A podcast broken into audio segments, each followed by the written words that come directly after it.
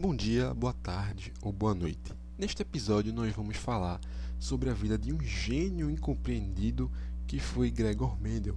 Porém, neste episódio nós vamos falar sobre os eventos antes e depois dos famosos estudos com as ervilhas. A primeira e a segunda lei de Mendel nós vamos falar em episódios futuros.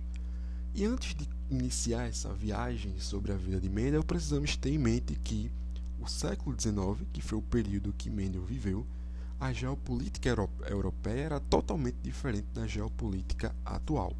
Então, as cidades que vamos citar neste episódio pertenciam ao Império Austro-Húngaro, mas hoje em dia essas cidades estão localizadas no país da República Tcheca. Algumas delas sofreram algumas modificações no seu nome, mas não é o foco deste episódio. Então a nossa viagem vai começar numa pequena cidadezinha chamada de Reisendorf, que ficava no antigo Império Austro-Húngaro.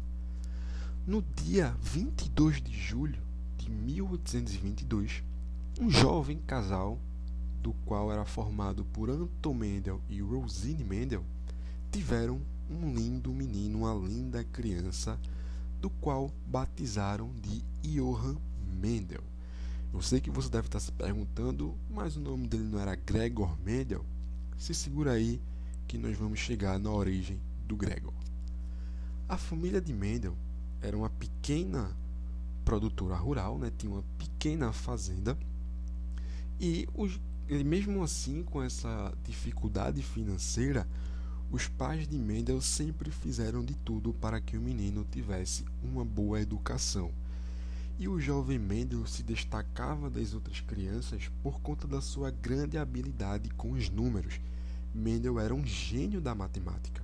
E por conta disso, o, um padre local conseguiu convencer ao pai e à mãe de Mendel que enviasse o garoto para uma escola melhor, uma escola maior, do qual iria dedicar um custo de vida um pouco mais elevado. E mesmo assim, os pais de Mendel, com todas as dificuldades, conseguiram manter o garoto estudando e tendo uma boa educação. Aos 18 anos, quando Mendel já tinha terminado seu ciclo básico da educação, ele ingressou num programa de filosofia do Instituto Filosófico da Universidade de Olomouc e nesse programa Mendel estudou por três anos matemática e física.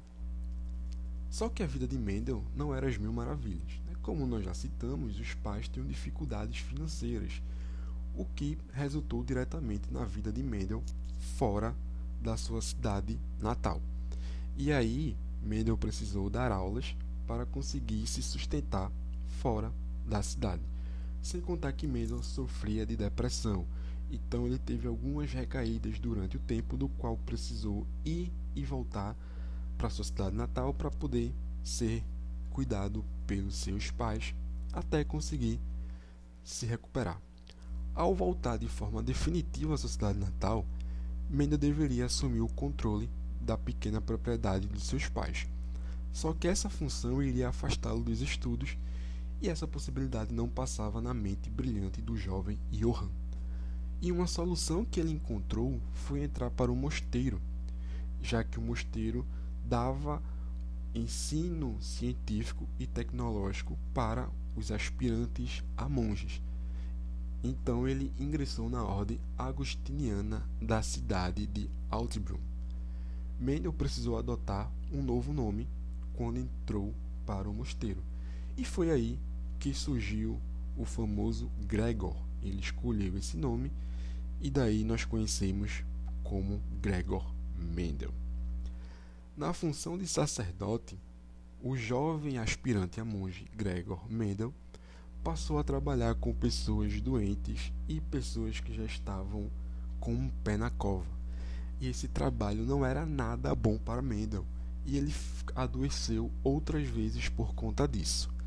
Naquela época, o abade do mosteiro, que é o chefão dos monges, chamado de Sírio Nep, viu que era um grande desperdício deixar Mendel trabalhando com essas pessoas e acabou arrumando um emprego de professor para Mendel na cidade de Zaina. Mendel estava indo muito bem na função de professor. Todo mundo gostava de Mendel, ele dava uma aula maravilhosa segundo os relatos. Infelizmente, eu não tive a oportunidade de ter aulas com Mendel. Só que naquela época, o Império Austro-Húngaro resolveu modificar lá a atuação dos professores. Então o Império disse: Ó, oh, meu irmão, se você quer ser professor, você vai precisar fazer uma prova. Se você não passar, você vai dançar. E aí Mendel foi fazer o teste e Mendel reprovou no teste. Mendel precisou se afastar da função de professor, o que deixou o cara para baixo, cabisbaixo, porque deixou de dar aula, o que era uma parada que ele gostava muito. E ao ver isso, né, o, a turma do mosteiro não, não queria que Mendel ficasse fora dos estudos e acabaram enviando para a renomada Universidade de Viena, que hoje está localizada na Áustria, né, a capital da Áustria, Viena. E lá Mendel conseguiu aprimorar ainda mais as suas habilidades em matemática e também em física, onde ele chegou a trabalhar e a estudar com o físico austríaco Christian Doppler, o mesmo cara que desvendou o famoso efeito Doppler que você estuda no segundo ano do ensino médio.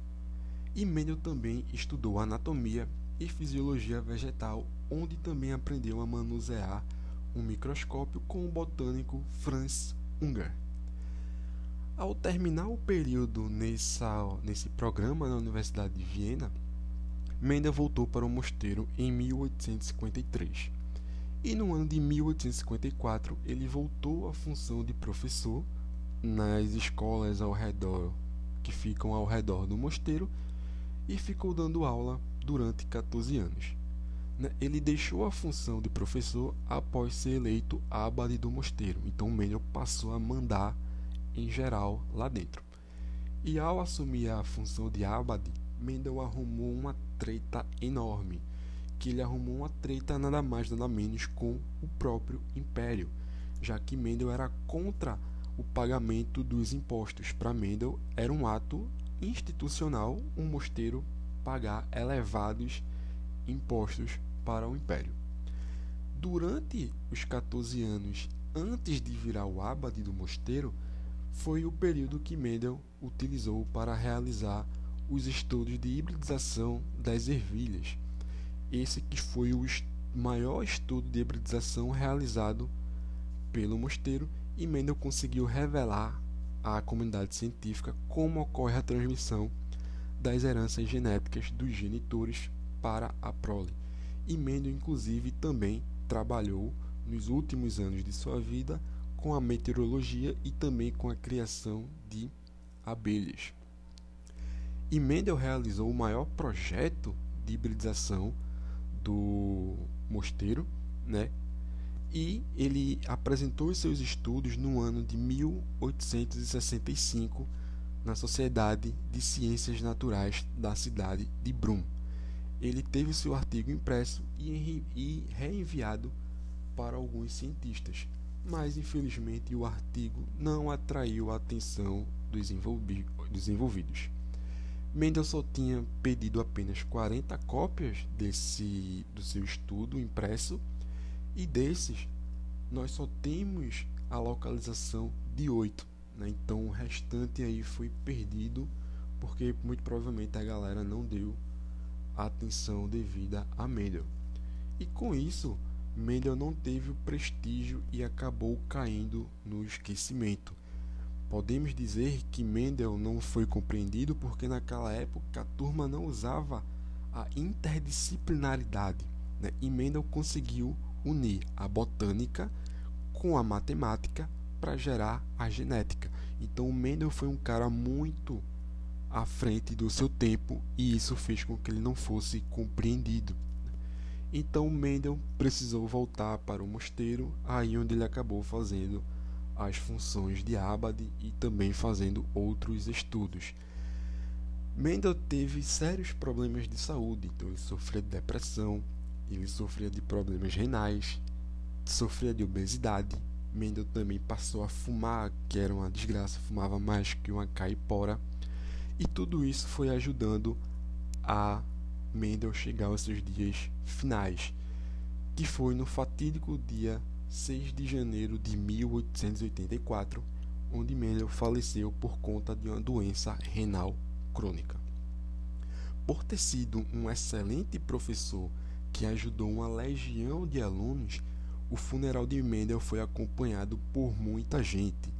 Tinha mais gente do que se juntasse o galo da madrugada, a galera que vai para Olinda e por Recife Antigo no carnaval. E Mendel acabou sendo enterrado no cemitério do mosteiro de Brum. Você pode visitar o túmulo de Mendel se um dia você for fazer um turismo ou até mesmo estudar na cidade de Brum. Né? Só um parênteses aqui, né? a cidade de Brum tem aproximadamente 100 mil estudantes universitários e uma população de 400 mil habitantes, que é conhecida como a cidade dos estudantes. E por conta dos seus estudos que não foi muito bem compreendido, Mendel caiu no seu no esquecimento até o ano de 1900, quando teve seu trabalho redescoberto de forma independente por três pesquisadores. E assim nasceu de forma oficial uma disciplina chamada genética, já que a partir de 1900 os estudos de Mendel começaram a ser debruçados, a turma viu que fazia sentido, que Mendel era um cara foda, e aí a disciplina acabou nascendo, que é uma disciplina maravilhosa.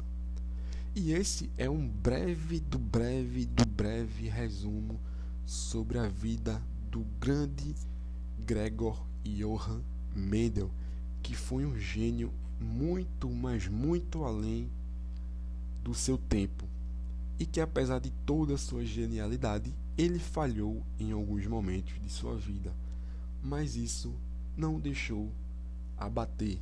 E por isso Mendel conseguiu entrar para a história do mundo como um grande pensador, um grande cientista, um grande professor. Mas infelizmente ele morreu sem ter os devidos reconhecimentos mas a história acabou fazendo justiça para o nome desse grande geneticista, desse grande monge. E obrigado por ter chegado até aqui e até o próximo episódio.